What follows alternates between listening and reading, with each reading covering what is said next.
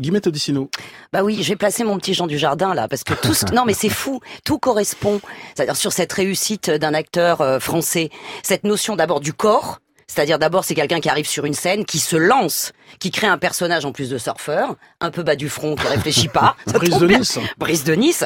Donc c'est quelqu'un qui se lance, c'est quelqu'un qui en plus du coup atteint une certaine célébrité sans viser, c'est-à-dire sans avoir l'obsession de la célébrité, mais il a juste envie en fait de faire le con sur scène quoi. Après il prend de l'élan parce qu'il fait OSS 117. Après il continue, ça c'est tous vos conseils, il continue dans une même veine.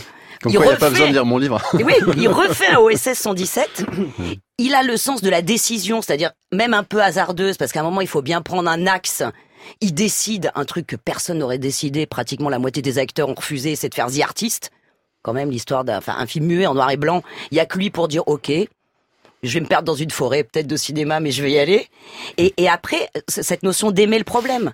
C'est-à-dire, c'est un acteur comique qui, petit à petit, commence à jouer des drames, il se sent pas à l'aise dedans, mais être dans cette problématique, ça l'intéresse.